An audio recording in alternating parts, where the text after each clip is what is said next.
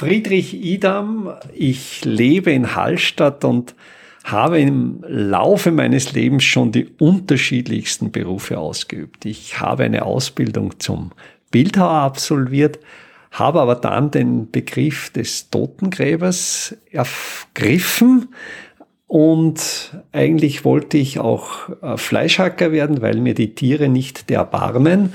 Aber dann ist es doch der Totengräber geworden. Nachdem ich äh, aber gemerkt habe, sterben hasst da nichts mehr, habe ich mich doch von der Totengräberei wieder abgewandt und stand jetzt vor dem Problem, ich hatte Unmengen schwarzer Kleidung und dann die Frage, welcher Beruf kommt in Frage? Und ich habe es gehabt, es war die Architektur. Und so wurde aus dem Totengräber, der ja oft bildhaft für den steht, der etwas zu Fall bringt, zu Grabe trägt, wurde ich letztlich zum Architekten, der dann leitbildhaft für etwas steht, für jemanden steht, der etwas aufbaut. Jetzt ist die ein, den einen Halbsatz, den du gesagt hast. Sterben ist auch nicht mehr. Was war das genau für Satz? Das ist ein Zitat aus dem Herrn Karl.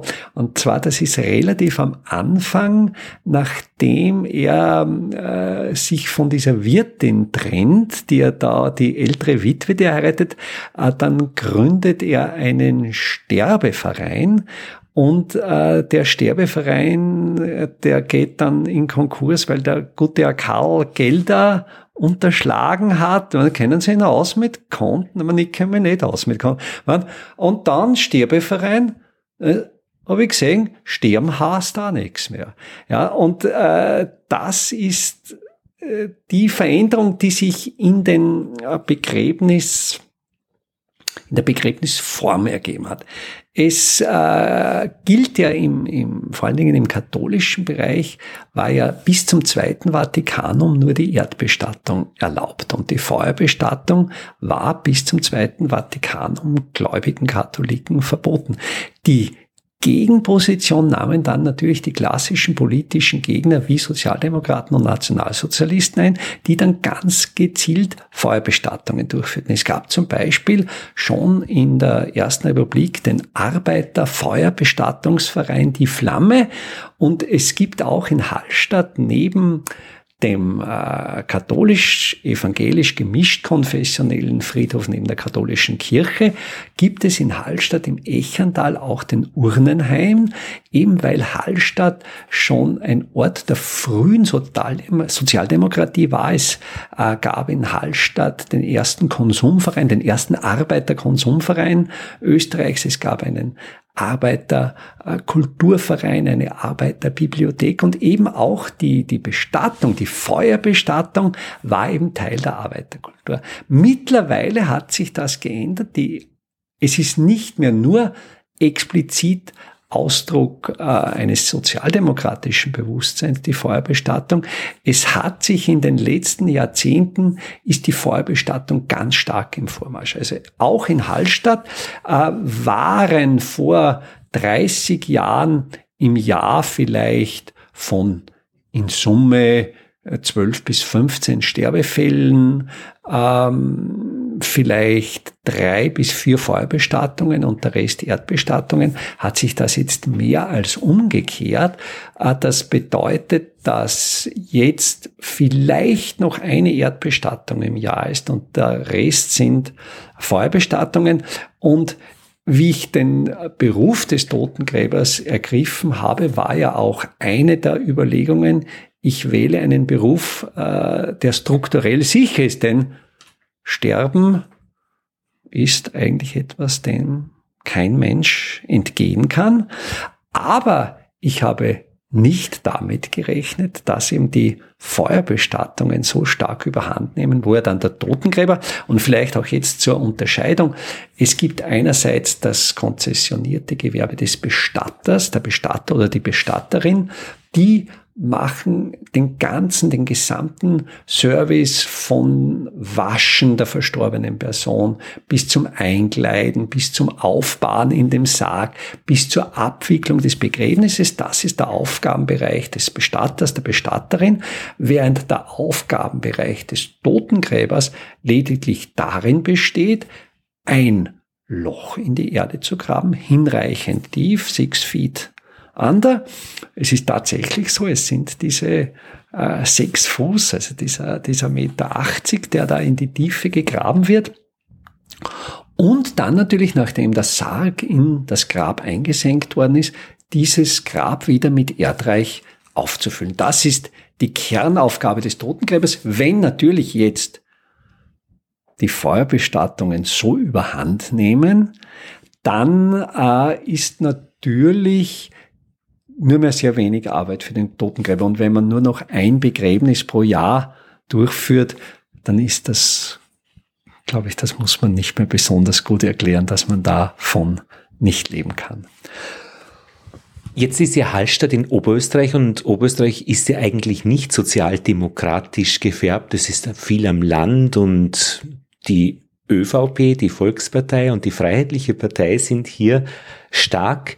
Wie kommt es denn dazu, dass gerade in Hallstatt die Arbeiterinnenschaft so groß ist, dass sie auch, dass es bis heute einen sozialdemokratischen Bürgermeister gibt. Ah, das ist äh, der langen industriellen Tradition der Region geschuldet.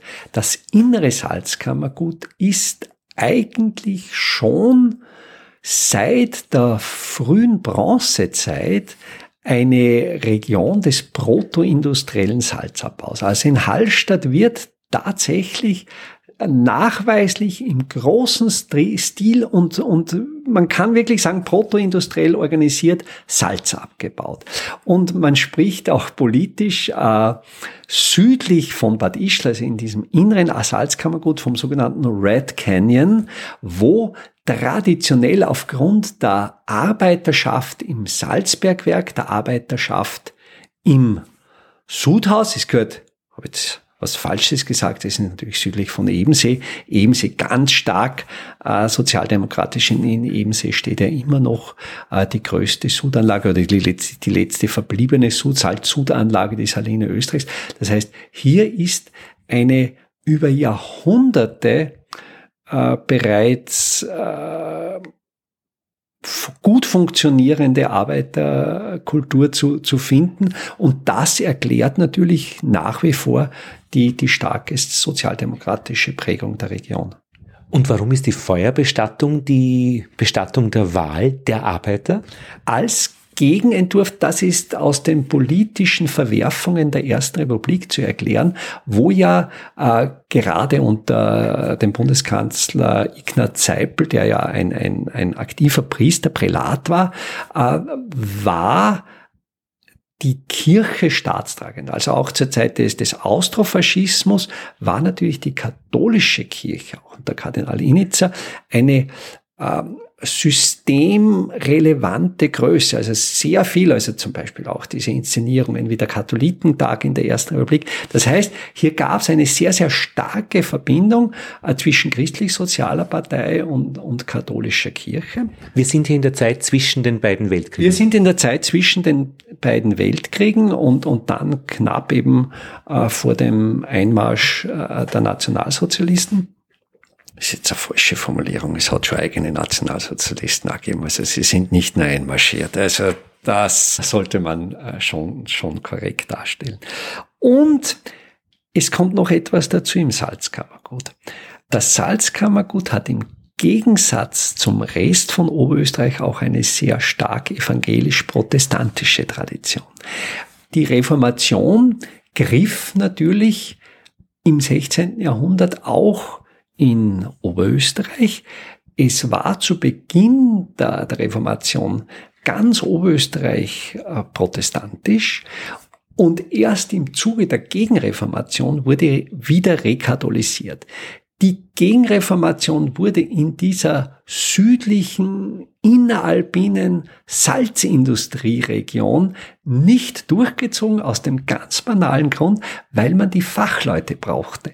Diese Menschen im Salzkammergut besaßen Kenntnisse und Fertigkeiten, die zur Salzproduktion notwendig waren und man darf nicht vergessen, zur damaligen Zeit wurde etwa 80 Prozent des Staatshaushaltes durch die Salzsteuer, das sogenannte Salzgefäll beschritten, bestritten. Das war in Frankreich genauso. Da gab es die Gabelle, äh, diese Salzsteuern, oder wir kennen die letzten Salzsteuern in Indien, wo Gandhi ja bewusst ans Meer gezogen ist, um Salz zu produzieren, eben als Protest. Also diese Salzsteuern waren simple Head Taxes. Salz brauchte man zur Lebensmittelkonservierung und über Salz wurde eben 80 Prozent des Staatshaushalts äh, lukriert. Jetzt hat man diese evangelischen Christen im Salzkammergut von der Gegenreformation verschont, weil man sie als Facharbeiter brauchte. Die anderen wurden verjagt, getötet? Ah, Was hat man mit den, in der Gegenreformation gemacht? Äh, es gibt äh, Beispiele, äh, auch zum Beispiel aus Salzburg, das ja als eigener Staat bis ins 19. Jahrhundert und ein, ein Kirchenstaat bis ins 19. Jahrhundert war. Diese wurden in die verschiedensten Gegenden Europas vertrieben, also teilweise nach Norddeutschland. Und dann gibt's äh, aus Oberösterreich äh, diese Vertreibung äh, unter Maria Theresia im, im 18. Jahrhundert, wo sie dann Gebiete im heutigen Rumänien, also donauabwärts in, in, den, in den Waldkarpaten, wo sie als Siedler in den damals fast noch Ur Waldregionen äh, der Monarchie. Das heißt, äh, es ist, äh, lässt sich, es kommt immer sehr schön oder schön erschütternd zur Deckung. In Zeiten der Überbevölkerung, wo ein Bevölkerungsüberschuss war, wird ziemlich radikal gegen die Protestanten vorgegangen. Da wird dann abgeschoben. Wenn dann Bevölkerungsmangel herrscht, wenn man die Facharbeiter braucht, werden sie geduldet. Und es gab im Salzkammergut über die Jahrhunderte einen Geheimprotestantismus. Die Protestanten trafen sich in Höhlen, äh, gibt ja in, in, in, in Bad Goisern, ähm, ja, schon am, am, Fuße der Berge Höhlen, wo eben äh, geheime protestantische Gottesdienste wohlgemerkt über die Jahrhunderte gefeiert wurden. Es wurden Lutherbibeln in, ins Land geschmuggelt. Und Erst als unter Kaiser Joseph äh, dem Zweiten im, im, späten 18. Jahrhundert mit dem Toleranzpatent äh, der Protestantismus nicht gleichgeschlecht, aber geduldet wurde, äh, da gab es dann die Option, dass sich Protestanten melden. Und da haben sich im Salzkammergut über 80 Prozent der Bevölkerung als Protestanten gemeldet. Die haben, ja, fast über zwei Jahrhunderte im Untergrund den Glauben weitergetragen. Aber man verjagt keine Salzexperten. Genau. Entschuldigung, was wolltest du sagen? Und es war dann die Situation in der Ersten Republik die, dass, wie ich vorher beschrieben habe, die staatstragende Kirche die katholische Kirche war und protestantische Christen in der Ersten Republik doch stark unterdrückt wurden. Zum Beispiel, wenn ein Kind, in dem Fall waren es dann natürlich meistens die Burschen, äh, aus einer protestantischen Familie ein Gymnasium besuchen wollte, brauchte der von einem Facharzt äh, für Psychiatrie ein Attest, ob er geistig in der Lage ist, das Gymnasium zu besuchen. Also die, die äh, Protestanten wurden unterdrückt und jetzt haben wir quasi eine Arbeiterschaft mit protestantischem Hintergrund, in einer Situation, wo die katholische Kirche staatstragend ist. Und die werden jetzt in zwei Lager getrieben. Es war einmal das Lager der Sozialdemokratie, andererseits das Lager des Nationalsozialismus. Und dieses, das sind fast kommunizierende Gefäße. Man sieht es auch heute noch, wenn bei Wahlen die Sozialdemokratie verliert, gewinnt die FPÖ. Also das sind, sind diese, aber die, die Protestanten erhofften sich natürlich, äh, durch das Hinwenden an den Nationalsozialismus, ans Deutsche Reich, natürlich Unterstützung in ihrer Not aus dem Altreich. Es ist ja äh, verständlich. Jetzt ist der junge Friedrich Idam 17. Äh, was war da für eine Änderung, dass das nicht vorher schon bekannt war? Warum ist in diesen Jahren die Feuerbestattung in den Vordergrund gerückt? Oder war das eh schon ein Prozess, den du nur damals noch nicht erkannt hast? Damals habe ich das natürlich nicht erkannt. Das heißt, ich, ich war damals äh, äh, ein junger Mensch und, und habe einfach äh, ein, ich, ich wollte in Hallstatt bleiben, also ich habe in Hallstatt äh, die Schule für Bildhauerei besucht und äh, mir hat's im Ort so gut gefallen. Ich wollte in Hallstatt bleiben und habe nach einem Broterwerb Ausschau gehalten. Es ist natürlich Bildhauer, zwar ein schöner Beruf, aber nicht besonders lukrativ. Und da ergab sich durch verschiedene Zufälle äh, oder ich bekam die Information, die Stelle eines Totengräbers wäre frei, vor allen Dingen verbunden mit einer Dienstwohnung. Mit der Möglichkeit, gratis im Totengräberhaus, welches mitten im Friedhof steht, gratis wohnen zu können. Und das war natürlich für mich der Entschluss, ja, ich habe die Möglichkeit, gratis zu wohnen, sogar ein Holzbezugsrecht. Ich durfte dann in den Bundesforsten pro Jahr 17 Festmeter Holz schlägern. Also es war auch für die Beheizung des Hauses gesorgt. Ich hatte ja im Schnitt 10 bis 12 Begräbnisse pro Jahr. Das heißt, ja, man, es war ist ein Grundeinkommen. Es war nicht bedingungslos, aber es war ein Grundeinkommen und konnte auf, auf dieser schmalen Basis mehr oder weniger meine Bildhauerei betreiben. Studieren, sich weiterbilden, all das war nebenbei möglich. Ah, das war nicht nebenbei möglich. Man darf nicht vergessen, äh, Hallstatt ist schon in einer Randlage. Also die, und was wir heute als Fernstudienmöglichkeit, diese ganze Möglichkeit äh, der, ich habe damals noch ein Wahlscheibentelefon besessen oder Wählscheibentelefon, ich glaube Wählsch, Wählscheibe. Und, und das war schon was Sensationelles. Und es war so, ich, ich war dann äh, sieben Jahre lang Totengräber, in der Zwischenzeit eine Familie gegründet und dann kam ich mit einem Schulkollegen ins Gespräch, der in Wien Architektur studiert hat. Und der hat mir das eigentlich sehr, sehr schmackhaft gemacht und meine Frau hat mich dann eigentlich sehr, sehr unterstützt und hat gesagt, ja, trau dich doch, probieren wir es, äh, gehen wir nach Wien. Und es gab und gibt damals noch die Möglichkeit einer sogenannten Studienberechtigungsprüfung. Das ist ein großes Verdienst äh, aus der Ära Kreisky, äh, dass man auch, wenn man keine Matur oder wie es in Deutschland heißt, Abitur hat, dass man berufsbegleitend das nachholen kann. Und ich habe dann, äh, wir sind dann nach Wien gegangen, ich habe dann innerhalb von zwei Semestern diese Studienberechtigungsprüfung absolviert und, und habe dann studiert. Und das, und da hat sich's vielleicht schon, jetzt, jetzt habe ich die Frage nicht beantwortet, äh, da hat sich's dann vielleicht schon ein bisschen abgezeichnet, aber dass er wirkliche Trend weg von der Erdbestattung zur Feuerbestattung, der war dann erst in den Jahren nach 1990. Ich glaube, das ist auch ein gewisser Säkularisierungsprozess. Es war dann nicht mehr so wichtig, also es war gerade das Zweite Vatikanum, wo die katholische Kirche die Feuerbestattung toleriert hat. Es hat dann, es dauert natürlich dann immer, bis das sickert, das dann einfach ja, bis das dann unten ankommt, von oben, das sind einige Jahrzehnte. Und es war auch in katholischen Kreisen kein No-Go mehr, äh, dass da die Feuerbestattung.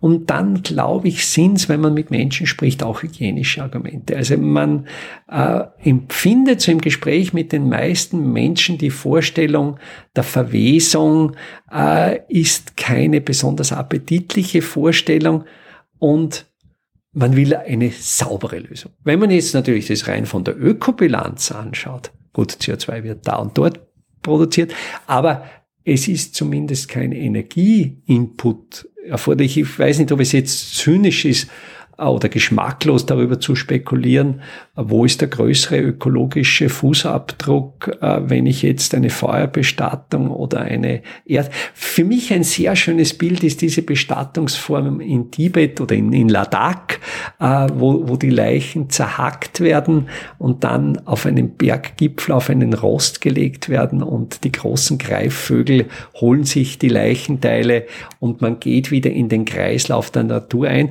Also ob, ob das, äh, die Feuerbestattung, das Verbrennen nicht vielleicht ein bisschen dieses Herausnehmen hat, aber das ist jetzt spekulativ. Das aber dieses Zerhacken ist ja nicht ganz aus der Welt, weil es wurde ja 1846 von einem ehemaligen Salzbeamten ein Gräberfeld entdeckt oberhalb ja. der Stadt am Berg und da hat man dann auch schnell festgestellt, dass es Bestattungen in der Erde gegeben hat, aber auch Feuerbestattungen, aber vor allem spektakulärerweise Teile des Körpers wurden verbrannt und andere Teile wurden erdbestattet. Ja, also diese getrennte Bestattung kennen wir ja auch von den Habsburgern. Also wir wissen ja auch, äh, bei den Habsburgern gibt es in Wien einerseits die Kapuzinergruft, wo der Hauptteil des Körpers, aber es gibt in der Augustinerkirche die Herzalgruft, wo eben zum Beispiel die Herzen eigens, also diese äh, Beisetzung in, in unterschiedlichen Formen ist jetzt nicht, nicht so ungewöhnlich. Äh, das Gräberfeld am, am Salzberg, äh, das von Johann Georg Ramsauer entdeckt wurde, ist natürlich für Hallstatt insofern auch sehr wichtig, weil es eine der ersten gut dokumentierten archäologischen Grabungen war. Dieser äh, Johann Georg Ramsauer hat so exakt dokumentiert mit, mit aquarellierten Federzeichnungen, dass die Archäologen heute nach seinen Zeichnungen nachgraben und feststellen, seine Befunde sind 100% exakt. Und diese Funde haben natürlich genau zur richtigen Zeit stattgefunden, als man sich in der zweiten Hälfte des 19. Jahrhunderts im Nationalismus, im aufkommenden Nationalismus für die regionalen Traditionen, für das Herkommen interessierte. Und da war das natürlich sensationell, dieses große Gräberfeld mit einigen hundert Grabstätten zu finden. Und so hat sich für die Periode, für den Übergang von der Bronzezeit zur Eisenzeit eben der Begriff Hallstattzeit eingebürgert. Das war eine Frühform europäischer Einheit. Also wir schreiben das Jahr 800 bis 600 vor Christus und diese Zeit hat eben dann auch den Namen bekommen, Hallstattzeit. Und mit äh, und das finde ich sehr schön und auch berührend. Die Hallstätter, das Gräberfeld, diese Skelette werden auch von Paläoanthropologen, Paläoanthropologinnen untersucht und die untersuchen die Skelette auch darin, dahingehend äh, auf Abnutzungsspuren, dass sich eben bestimmte Tätigkeiten wie immer mit dem Pickel das Salz abbauen oder immer das Salz zu tragen, gibt es natürlich ganz typische Abnutzungsspuren im Skelett. Und das Erfreuliche an diesen ist, es haben am Hallstätter Gräberfeld alle Skelette diese Abnutzungsspuren, völlig unabhängig davon, ob die Grabbeigaben ärmlich oder reich sind. Das lässt schließen, alle Menschen haben gearbeitet, jede, jeder hat seinen Job gemacht, manche waren halt reicher, manche weniger reich, aber die Reichen haben sich nicht von der körperlichen Arbeit absentiert. Und sie haben alle denselben Brei gegessen. Ja, also das ist das sogenannte Richard und den äh, finden ja Archäologen äh, durch, äh, und das, das Wunderbare muss man ja sagen, die, diese Grabungen im, im Hallstätter Salzbergwerk sind insofern sehr interessant, weil durch das salzige Klima natürlich auch alle organischen Materialien erhalten bleiben. Das sind Ledertextilien, aber auch die Fäkalien der Salzbergleute, die haben natürlich einfach in Salzbergwerk gekackt und man kann jetzt diese prähistorisch gut erhaltene Kacke einfach untersuchen und findet natürlich da erstens, was die Menschen gegessen haben und von welchen Parasiten sie befallen waren. Was ist das für ein Brei? Was ist da drin? Ah, das, das Richard ist äh, Basis Schweinefleisch und Hülsenfrüchten und wird in Südösterreich, Steiermark, Kärnten noch konsumiert. Wo übrigens auch äh, in Kärnten gibt's noch genau die Zerlegetechniken der Schweine, wie sie in der Hallstattzeit zerlegt wurden. Es gab in Hallstatt äh, am Gräberfeld eine Pökelindustrie, wo also man hat gefunden einerseits über einen Pass eine prähistorische Massentierzucht, wo schon Gerste äh, gebaut wurde, was man wiederum mit Pollenanalysen feststellen kann, um wirklich viele Schweine zu züchten. Und nur die hochwertigen Teile der Schweine wurden dann über den Pass nach Hallstatt transportiert und dort mit Salzabfällen eingepökelt.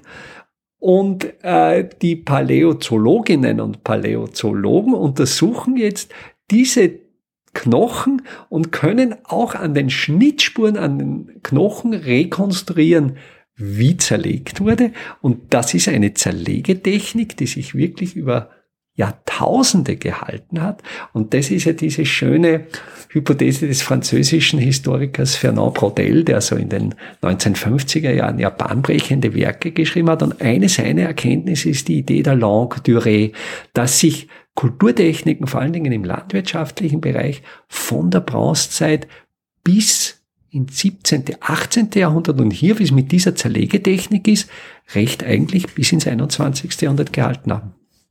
Jetzt kommen wir nochmal zu Hallstatt und Bestattung, was wir in Heimatkunde gelernt haben. In Oberösterreich, jetzt an der bayerischen Grenze bin ich aufgewachsen.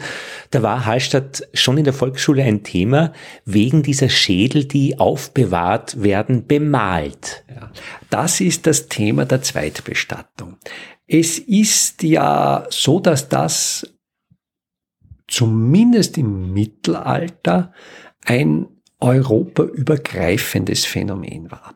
Es ist ja im äh, katholischen Glauben, so vielleicht muss ich jetzt ein bisschen weiter ausholen, ist in jeder katholischen Kirche sind Reliquien einer Heiligen, eines Heiligen. Äh, diese Knochenstücke sind im Regelfall im Altar eingebaut. Und jetzt gab es den kanonischen Glauben, ich weiß nicht, ob er jetzt noch im, im Kanon, da, da bin ich jetzt überfragt, aber dass es bei der Auferstehung eine Reihenfolge gibt, dass bei der Auferstehung quasi zuerst die Heiligen auferstehen und natürlich zuallererst die wichtigsten Heiligen.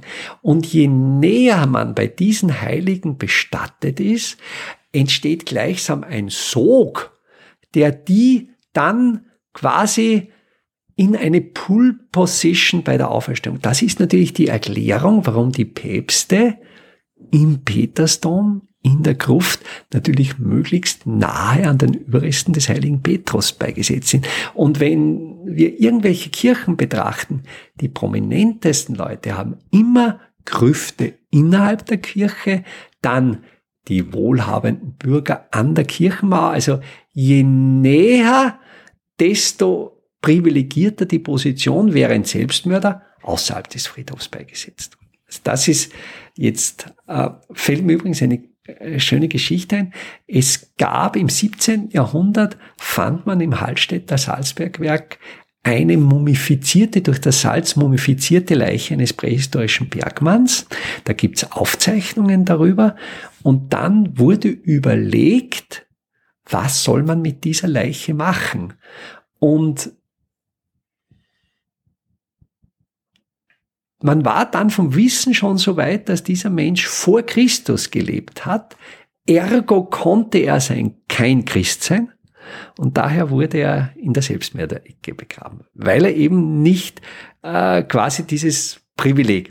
Und das bedeutet auch aufgrund dieses Bedürfnisses möglichst nahe in der Kirche oder an der Kirche, nahe der Reliquien begraben zu sein, resultieren die kleinen Friedhöfe. Denken wir an Wien. Da war natürlich der Friedhof um St. Stephan, also heute Stock im Eisenplatz, äh, äh, der, der war ja unglaublich dicht belegt. Das heißt, es waren sehr wenige Quadratmeter oder Quadratfuß für sehr viele Menschen da, sodass die Grabesruhe relativ kurz war. Es ist, glaube ich, auch im Parfum von Patrick Süßkind sehr schön beschrieben, dieses Umwühlen, dies, diese kurze Grabesruhe, sodass man eine Form der Zweitbestattung finden musste. Und diese Zweitbestattung war dann die Zweitbestattung der Gebeine, der Schädel in Osarien und die gibt's ja in St. Steffen in Wien genauso. Oder es gibt Karne in Tulln, gibt's ja diesen, diesen wunderschönen romanischen Karner. Das war Standard. Erst im 18. Jahrhundert wandern in den Großstädten die Friedhöfe zumindest einmal außerhalb der ersten Befestigungslinie und das sind in Wien äh, die, die Friedhöfe am Linienwall, wie etwa der Matzleinsdorfer Friedhof. Und in der nächsten Entwicklungsstufe mit dem wirklichen Boom der Städte wandern dann die Friedhöfe ganz weit hinaus, wie in Wien, der Zentralfriedhof, der dann schon wirklich weit draußen ist und große Flächen besetzt, wo dann die Grabesruhe natürlich entsprechend lang dauern kann. Und dann ist ja diese Form der Zweitbestattung nicht mehr notwendig.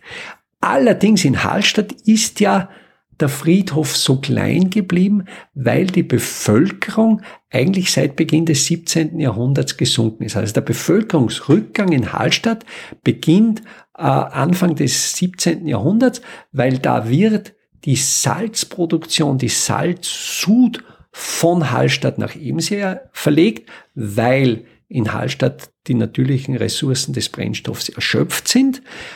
Und mit der Verlegung der Salzsud wandert natürlich auch die Bevölkerung von Hallstatt nach Chiemsee. Also seit ungefähr 1610 ist dieser kontinuierliche Bevölkerungsrückgang in, in Hallstatt zu beobachten. Es war also nicht notwendig, den Friedhof zu vergrößern. Das heißt, in Hallstatt blieben letztlich diese mittelalterlichen Friedhofsstrukturen übrig. Also gab es auch weiterhin das Beinhaus, findet man aber zum Beispiel in Salzburg-Knigel, ist das genauso. Gibt es auch ein Beinhaus mit bemalten Totenköpfen. Also das ist keine Hallstätter Spezialität oder Besonderheit. Aber es ist schon alle Beine, also auch die, die, die Knochen des Körpers, nicht nur der Schädel. Es ist so die, die großen Knochen. Also das ist einfach ein Pragmatismus als Totengräber. Äh, wenn man äh, die großen Knochen, also ich spreche hier von vor allen Dingen Oberschenkelknochen, Schienbeinen, Oberarmknochen, Elle, Speiche, wenn man diese Knochen immer wieder in der Erde belässt, ist ja letztlich dann das ganze Erdreich mit diesen Knochen durchsetzt und es ist einfach schwierig zu schaufeln. Das ist einfach handwerklich schwierig, wenn so lange Knochen drin, die mit der Schaufel äh, ist einfach, daher ist es klug, wenn man als Totengräber diese großen Knochen, wenn man das nächste Mal wieder graben muss, dass man die schon oder für seinen Nachfolger, da gendere ich jetzt nicht, also das ist der Nachfolger, da ist es einfach klug, die herauszugeben. Darum sind eben diese großen Knochen und die Schädel als Erinnerungen in Hallstatt ist jetzt, aber eben auch in Salzburg-Knigel, gab es auch im, im, im süddeutschen Raum, wurden die Schädel bemalt, also einerseits mit den Geburts- und Sterbedaten der Person, mit dem Namen, dass man weiß, wessen Schädel ist das, und dann gibt's natürlich in dieser barocken Todesfreude, äh, natürlich Blumenmotiv, also man, man, man versucht das auch noch äh, gestalterisch. Äh, es hat sich aber in, in der Reformation, die Reformation hat sich sehr stark gegen diesen Schädelkult ausgesprochen. Und das heißt, natürlich im, im ganzen äh, norddeutschen Raum, der dann letztlich natürlich reformiert geblieben ist, wurden diese Kulte verdrängt im süddeutschen Raum und natürlich wieder ist ein ganz ein klares oder immer wiederkehrendes kulturelles Phänomen, dass sich in Randregionen, in Gebirgsregionen Bräuche relativ lang halten. Also gibt es eben im bayerischen Raum, im Gebirge in Bayern, im Salzburger Raum, in Hallstatt, gibt es eben diese Tradition des Schädelsbemalens immer noch. Jetzt als Bildhauer ist man es gewohnt, mit Materialien aus der Natur zu arbeiten, Speckstein, Kalkstein, als Totengräber mit Materialien, mit menschlichen Knochen und Überresten. Ist das ein Unterschied, mit welchen Materialien man umgeben ist, was man schaufelt? Sind da noch Personen fühlbar? Wie ist diese Arbeit? Ja, schon. Also es ist, also wie ich das erste Grab geschaut habe, das ist schon sehr stark. Also da ist man emotional schon äh, stark belastet. Also da, da, das ist, aber wie bei jedem Beruf, es wird zur Routine. Es, es, es, es wird zur Routine und ja, es wird dann einfach zu einem äh, gewohnt. Man, man, man wird es gewohnt. Ich denke auch ein Chirurg wird vielleicht das erste Mal, wenn er in einen Körper schneidet, auch ein seltsames Gefühl haben und irgendwann wird es zur Routine. Aber ich muss jetzt schon fragen, wie lebt es sich? Wie wohnt es sich am Friedhof? Ja, es war einerseits das war in einer Zeit, als in Hallstatt der Massentourismus noch nicht ganzjährig stattfand. Das heißt, es gab viele Monate im Jahr, wo es am Friedhof fantastisch ruhig und angenehm war. Und dann gab es natürlich die Monate der Sommersaison, wo natürlich der Friedhof überlaufen war mit Besucherinnen und Besuchern, die dieses äh, Beinhaus besichtigen wollen. Also es war so ein Kaltwarm. Mittlerweile ist es so, dass durch den Ganzjahrestourismus also auch diese Lebensqualität am, am Friedhof abgenommen. An sich habe ich das Leben am Friedhof durchaus, heißt nicht unangenehm. Es war ein schönes altes Haus, also es hatte vom Ambiente dicke Wände, einen Kachelofen. Äh, es ist ja auch so, im Totengräberhaus wurde wenig investiert, weil natürlich der Totengräber an der gesellschaftlichen Leiter sehr unter, unten, tief unten steht. Aber das war ja natürlich genau die Qualität, dass da, mittlerweile ist es auch umgebaut. Ich glaube, mittlerweile birgt das Totengräberhaus eine WC-Anlage. Es ist leider auch nicht mehr, weil es natürlich aufgrund der vorgeschilderten Umstände, weil eben so wenig Arbeit als Totengräber ist, ist es natürlich nicht mehr rentabel, dass noch jemand hauptberuflich das Amt in Hallstatt ausübt. Und sozial war man als junger Mann nach wie vor integriert oder fühlte man da gewisse Skepsis? Ja, nein, man ist natürlich wirklich sozial an der unteren Sprosse der Leute. Also es gibt ja dieses Gedicht Kaiser König Edelmann und enden tut das Ganze mit Leinenweber, Totengräber. Ja, man ist da sozial schon äh, ganz rund. Aber ich denke, das ist eine ganz, ganz wichtige Lebenserfahrung und ich bin sehr froh, sie gemacht zu haben, einmal ganz unten auf der sozialen Leiter gestanden zu sein.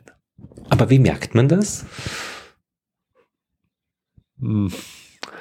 Zum Beispiel, dass man auf der Bank keinen Kontokorrentkredit bekommt. Aha, also jetzt, das sind belastbare äh, Vorurteile, dass ja. man sagt. Oder, oder wenn man äh, in Arbeitskleidung am Friedhof gräbt, von jedem äh, Touristen, äh, der vorbeigeht, mit Du angesprochen wird. Also das, äh, das Sie gibt's für den Totengräber nicht. Jetzt haben wir doch viel gesprochen über das Sterben in Hallstatt. Wie lebt es sich in Hallstatt? Abschließend gefragt. Jetzt kommt dann der Winter, da wird es eigentlich relativ dunkel schon. Ja, es war heute noch zwei Stunden sonnig. Äh, du merkst hier bei mir in diesen dicken Mauern, man hört nichts von draußen, man, man lebt ruhig. Äh, bei jedem Fenster geht der Blick auf den See und auf die Berge. Äh, manchmal, wenn die Sonne, das ist jetzt schon die Jahreszeit vorbei, aber äh, im, im Sommer steht die Sonne so steil, dass der See die Sonnenstrahlen widerspiegeln, wenn sich die Wogen leicht kräuseln, entstehen wunderschöne Sonnenreflexe am Plafond. Äh, ich lebe sehr gerne in Hallstatt. Ich habe natürlich auch die tolle Möglichkeit, dass ich auch hier in Hallstatt arbeite, dass ich an einer Schule junge Menschen unterrichten kann. Und es ist auch so, wenn ein richtig unangenehmer, kalter, regnerischer Tag ist und ich diese fünf Minuten entlang des Sees von meinem Wohnhaus zum Arbeitsplatz gehe, dann denke ich, es ist doch gut, einen anderen Beruf ergriffen zu haben und ich muss bei diesem nasskalten Dreckwetter nicht in die Gummistiefel, nicht Schaufel und Spitzhacke ergreifen und ein Loch graben, sondern ich kann in eine wunderbar geheizte Schule gehen und dort interessierte junge Menschen unterrichten.